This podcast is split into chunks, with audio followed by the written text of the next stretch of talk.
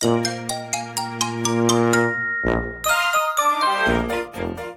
やとすみおの Survival Life in Canada 皆さんこんにちは。さやとすみおのサバイバルライフ in カナダです。バンクーバーに住むすみおと、トロントに住むさやがカナダでうまく生き抜く方法をシェアするラジオです。こんにちは。こんにちは。ハロハロ。あのすみおさんのマイクね本当に漫才のマイクなんですけどめちゃくちゃいいんですよ、質がはい。いくらでしたっけ？忘れちゃった14ドルぐらいだったんじゃないですか。めっ安ちゃ安いですよ。めっちゃ性能いいんですけどめちゃくちゃ安物を買ってきて。でもまあお気に入りですよ。さや さん今日お化粧してるじゃないですか。化粧してますね今日はね2つ通訳があったんでブロンザー使ってねボビー・ブラウいいっすねンあ、ボビー・ブラウンいいですね。高いけどね私だけどママックが多いです。あマックね。いや、マックは私すごい好きで、あの、うん。店員さんとかも結構自由な感じじゃないですか。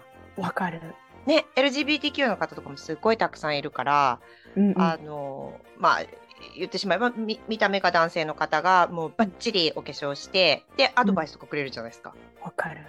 すごい楽しいですよねなんか。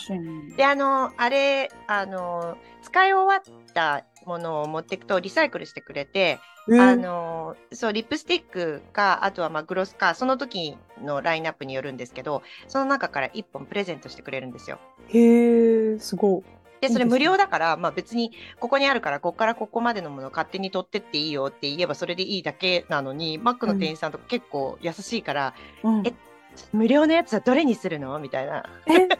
無料なのになんかそんなアドバイスくれるのかみたいな。で、なんか、ちょっと手につけてみる？みたいなので、え？ーでこういろいろ試したりとかして、うん。で、そうそうなんですよ。見た目が男性の、あの、うん。バッチリお化粧のもうお肌ツルッツルのお兄さんが、じゃああなたはこのピンクで行くのね？みたいに言ってくれて、ありがとう。じゃあこれをタダでもらいますっつって、もらって帰ってくるんですけどね。そうなんだ、ええ。マックってそんな風な取り組みしてるんですね。そうそうなんですよ。なんで私マック好きで行ってますけどね。で、私なんか、あの、マックやっぱカナダの会社だから、その、うん。私みたいに学校スタッフしてると、ワーキングホリデーでカナダにいらっしゃる日本人の方が、うん。私、マックとかで働きたいんですけど、どうやったら仕事を見つけられますかね？みたいな質問をされることがよくあって、はいはいはい。あ、わかんないから、まあ別に普通に、まあ応募して面接受けてっていう感じなんでしょうけど、具体的にはどこがポイントなのかっていうのはわからないから、採用のポイント聞いてみようと思って、普通にマックでお買い物してる時に店員さんに、えね、どうしてマックの店員さんになったのって聞いたんですよ。すごい、うん、すぐ喋りかけるからね。あので、マークの店員さんになったのとか、採用されるまでのプロセスってどんな感じなのとか聞いてみたんですよ。うん、で、そしたらその女の子は、あの、私すっごいマックが好きで、でも好きすぎるから、本当にいかにマックが好きかっていうことを熱く伝えたんだよね、面接官に、とか言って。うん。そしたら受かったって言ってて、うん。で、え、あ、そうなんだ。じゃあなんかメイクアップのなんかその今までバイトしてたとか、なんかそう勉強したとか、そういうバックグラウンドとかはって言ったら、あ、もう全然何にもないとか言ってて。で、周りの店員さんとかにも聞いてごらん。もういかにね、マックが好きかっていうのをね、どれだけ熱く伝えられるかっていうのが採用基準だからって、その子はすごい、もうはっきりと言い放っていて。ほうで、へーああ、へえ、そうなんだって思って、そのままワーホリの生徒さんになんかね、いかにマックが好きかっていうのを熱く語ると採用になるらしいよそのまま言ってしまったっていう。本当のところちょっとわかんないですけど、うんあの、うん、そういうふうに言ってた方がいてね。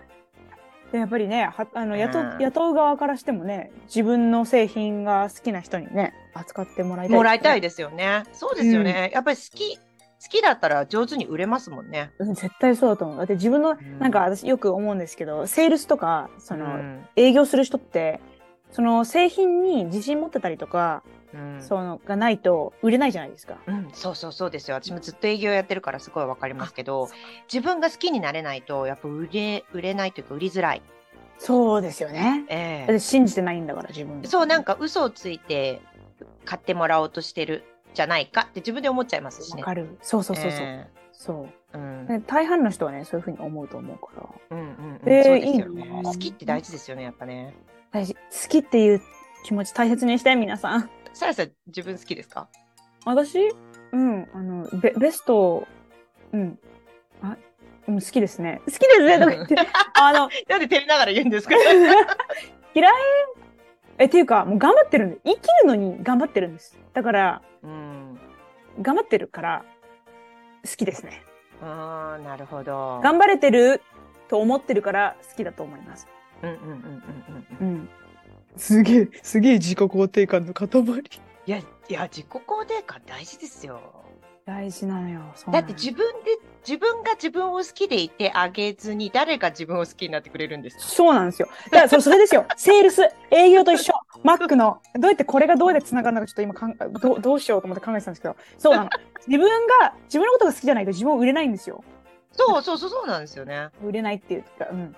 うんだっ。て自分に、自分を信じてもらいたいとか、自分のサービスを使ってほしいとか、自分のことを雇用してほしいとか、そういうふうに思うんだったら、自分自身で自分のことを信じてあげなきゃいけない。ね、そうですよね。いや、ほんとそうなんですよね。なんで、まあまあ、そりゃ、いろんなこう、要素があって、その100%自分が好きかって言ったら、そうじゃないこともあると思うんですけど、ありますね。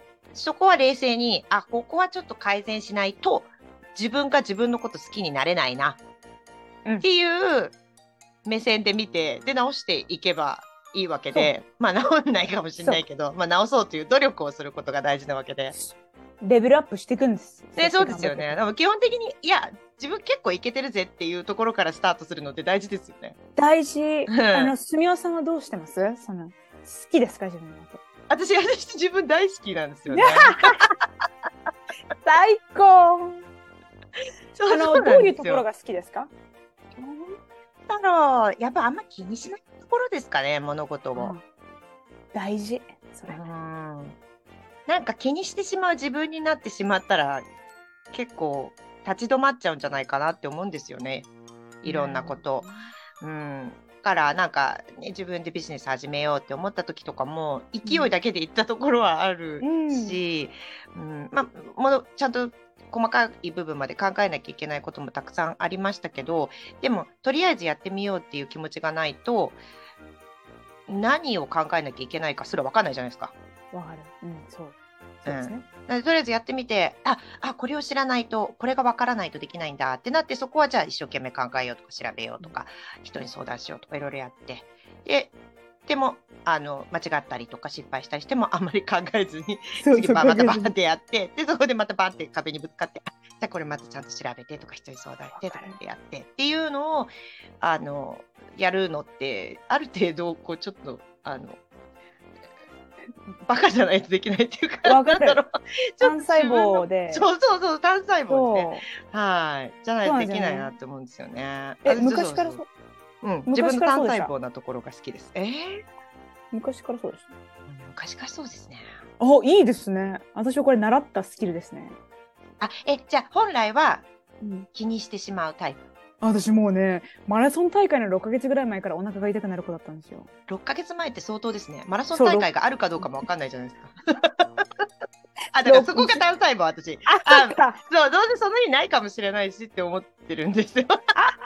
なんか12月のね、うん20。日とかだったんですよね。で、その6ヶ月ぐらい前のが前の6月ぐらいから、マラソン大会のなんか、なんつうの、概要みたいなのが出てて、そこからもうお腹が痛くなるみたいな、すごい子だったんですよ。で、1年生の時私制服着て学校行ってたんですけど、うん制服を脱いだらすぐに宿題に手をつけるってやらないと、なんかお菓子が食べられないみたいな、そういうなんていうのかな、ちょっとね、あの、なんていうの、脅迫神経症っぽいところがあったんですよね、ちっちゃい頃。まあ、ええ両目はついてないんですけど。うん、それってなんか、あの、一番を狙ってるからとか、その、正しくしないといけないからとか、そそういうところから来るんですか？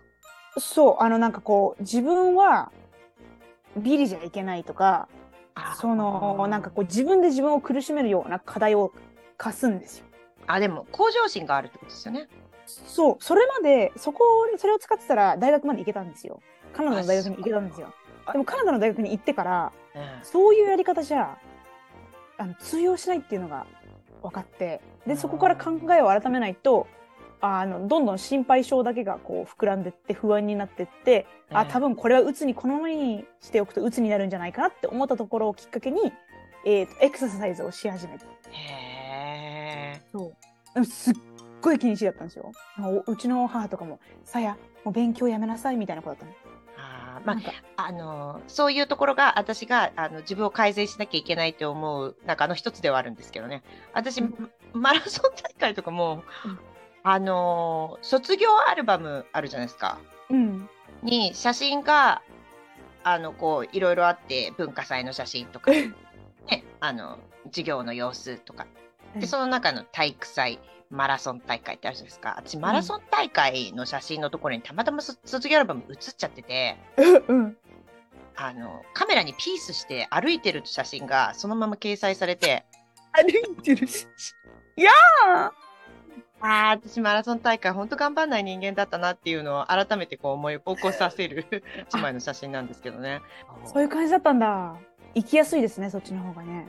そうですね。でも、あの、今となってはですよ。今となっては、じゃあ、あの時のね、中学校2年生のマラソン大会でほぼビリだったっていうことが、自分の経歴に何か傷がついているかとかね、その、うんうんうん、仕事をするにあたって、すごく大変かとか、生きづらいかとかって言ったら全然関係ないから、今になってる、うん、ああ、ピースしてるわ、バカだねって思いますけど、うん、でも、その時はその時でやっぱり、ね、頑張んなきゃいけないと思うんですよ、マラソン大会。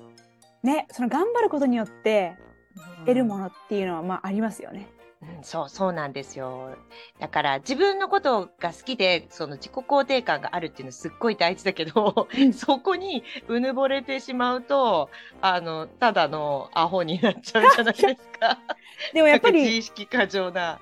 わかる今の子でね親に大切に育てられた子とかを見るとまっすぐに育ってる子とかを見ると、うん、なんかね自己肯定感が高いんだけど、頑張ることに疑問を抱かないで、素直に頑張るんですよ。できるところまでやってみようみたいな姿勢で取り組む人たちが結構いて、周りに。ああ、なるほどね。なんか、私そういう人間になりたかったかもって思って。うん、今の中高生すごいいいですよね。私も中高生、ね、普段からお話しするからあれですけど、中高生ね、いいんですよ。なんか、私たちのアップグレードバージョンって言ったらちょっと悪いけど、うん、なんか、いらんものを排除して効率よく綺麗に生きてきた感じ。かといって、なんか逆境とかがあっても多分自信とかが身についた自己肯定感みたいなとかあるから、うん、なんか、まあ、人によっては違うと思うけど全体的に結構乗り越えていけるんじゃないかなとは思うんですけどどうなんでしょうね。うん、ね。いやすごい期待してますとか言って自分、うん、お前が頑張れよって感じですけど。そう私ねあの最近日本の社長さんの通訳をするの案件があって、うん、でもうなんかその人なんか待ち時間にエルメス行きたいとかってエルメスの通訳したりとかしたんですけど超面白かったです。そう、うん、そう。すごくなんかこうねすごい人だったんですけど、うん、その人が言ってたのはなんか日本の子供って親の失われた30年って賃金が30年間上がってないじゃないですか、うんうんうん、経済が伸びてないってことでその親が成功してるところを見てこなかった子供が今いて、うん、今たくさんいて、うんうん、だから頑張ってもその成果が出ないんだったら頑張る意味がないんじゃないかって言って何もしない子が出てきてるって聞いてえさ寂しすぎないですか？って言ったらいやでもほら親が見せられてなかったからそういう姿勢を？っていうかまあ経済の仕組みがそうなってしまったんでしょうね。政治とか。でなんかえそういう子たちいるんだと思って。なんか。いや私一個思うのがなんかその社長さんをディスるつもりは全くないですよ、うん、全くない、あの素晴らしい社長さんだと思うしそんなあの私が言えた立場じゃないんですけど、うん、でもなんか自分の若い頃はこうだった、うん、っていうおばさんになりたくない。ああ、なるほどね。なんか、ならならないと。なんか私、中高生とまあよく話すんで、中高生から学ぶこといっぱいあるんですよ。ほ、うん、その、まあ今の流行とかそういう世代的なところもありますけど、うん、姿勢とか考え方とか受け答えとかそういうのであのまあもちろんんっていう時もあればわあすごいこの子はっていう時もあるし、まあ、いろんな時ありますけど、あの頼もしいなって思うことの方が結構多くって、うん、でそれって私次第だなってすごい思うんですよね。私は年上だしもうその子たちの親世代だからだから自分がこの子たちに何かを教えるんだみたいな目線でいくと、何も私は学べないけど、うん。ちゃんと目線をその子たちに合わせてというか、その自分の方が高いんだなんていうふうに思わないで、確かに年は自分の方が上だけれども、うん。でもその今の時代を生きてるから、だから分かることっていっぱいあると思うので、その子たちに教えてもらうっていう姿勢でいくと、最近の若い者はみたいな風にならないんじゃないかなって思うんですよね。あのそれを広めてくれますか？周ねりの大人に。え、ねえ、難しい。難しい。な、私なんですかね。あ、うんあの、カナダに来て、ああ、これ違うなってすごい感じたことが、日本にいた時って、自分の親が私を褒める、人前で褒めるっていうことはまずないんですよ。うん。ね、うちのバカ娘が、みたいな。で、それが当然だし、褒めたりとかしたら、ちょっと勘違いしてる人、みたいな、うん。そうになるじゃないですか。でだか、からね、あの、うちの子なんてちょっと出来が悪くって、みたいな、それって当然だと思うんですけど、うんこっち、カナダ来て、もうみんな親も自分の子供が一番最高だと思ってるじゃないですか。そう思ってる。ええ、それがね、まあ、あの、当たってる当たってない別としてうんそう思ってるじゃないですか。はい。うんなんで、そうそういうところはちょっと、まあ、日本見習ってもいいかなっていう気はするんですよね。えそうですね。うん。私、こっちのあの、ホストママとか、あの、お世話になってたホストママとか、My beautiful smart ladies とか言うんですけど、うんいや、私のことちょっといじめてたけどなとか思いながら。あ のちょっと、ちょっと性格、本当はいけない、あ、よ、よくないんだけどねっていうの、まあ思うのもあるけど、うやって溺愛。そうそうそう。でもやっぱりそういう愛を受けといた方が、ね、勘違いの愛はね、あれですけど。甘やかすとかっていうのとはまた別なんですけど、でもなんか別に人前で悪く言う必要がないというか。そうですよね。だってうん自分が育てたんですもん。そんな、自分が育てた、そのなんか野菜農園を、こんなククソみたいな野菜農園がとか言わないじゃないですか。私がしっかり 愛を持って育てましたって言うじゃないですか。クソみたいな。クソみたいって言わない。うん自信を持ってね、プレゼン、プレゼンって言ったらあれだけど、うんそのね、私の子供ですって言って、こう自信を持って、ね、人前に出せるようなくらいのね、うん。だあれですよね。その自分の自己肯定感のなさが、その子供を褒めるとか褒めないっていうところにもいいっちゃうんですかね。ああ、かもしれない。ね。もう私はこんな素敵なお母さんじゃないから、みたいな。うん。まあ絶私の子対私育ては失敗だみたいな。そうそうそう。私絶対ナルシストのなんか育児しそう。なんか、あ、私よくできてる、みたいな。やった。今日寝かしつけられた。みたいな。最高のママじゃないか。みたいな感じになっちゃうかもしれない。いいじゃないですか。私はそれすらも気にしないっていうか、気がついたら寝て、子供が寝てたみたいな。しょうもない。子育て大変でした？最初の数年間とか。うーんなんか子育て本とかいっぱい読む読んだんですよわからないから。うんでそういうところにそのこうあるべきとかなんかお母さんだからこうしなきゃとかはあんまり思わない方がいいみたいなことがいっぱい書いてあったんですけど、あれ待ってよそれそもそもやってないからこの本買った意味あったっけって思いました。で、それある意味なんか子育てコンサルタントとかになった方がいいんじゃないですか？いやでもななんだろうえ全然お手本にならないんですよ私。そこがいい。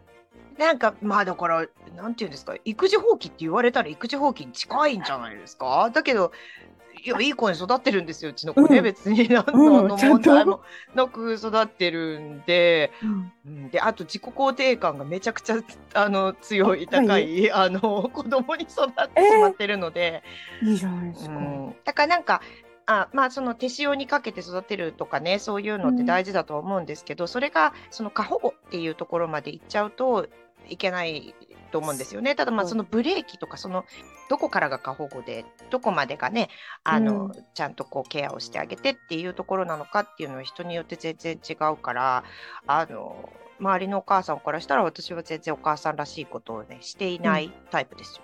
ああ、なるほどね。はい。へえ、でもなんか、屈折した愛情を持ってる親って結構たくさん、なんか毒よ、毒親っていうのかな、今だと。親ガチャとか言われますけど。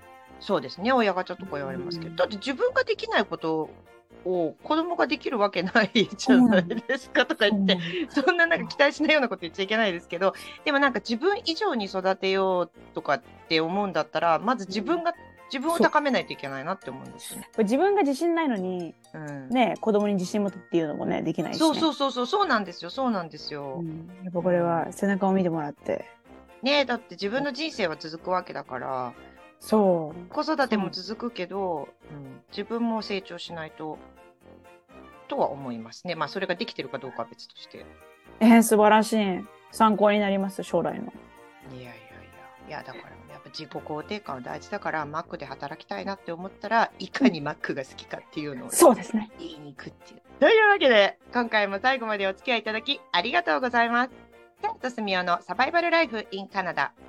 オンタリオ州公認法廷通訳と私立高校専門留学エージェントのさやと中高生のためのオンライン国際交流サークルの運営とカナダの学校スタッフのすみおがお送りしました。お便りやお問い合わせ先は概要欄をご覧ください。また次回お会いしましょう。バイバーバイバーイ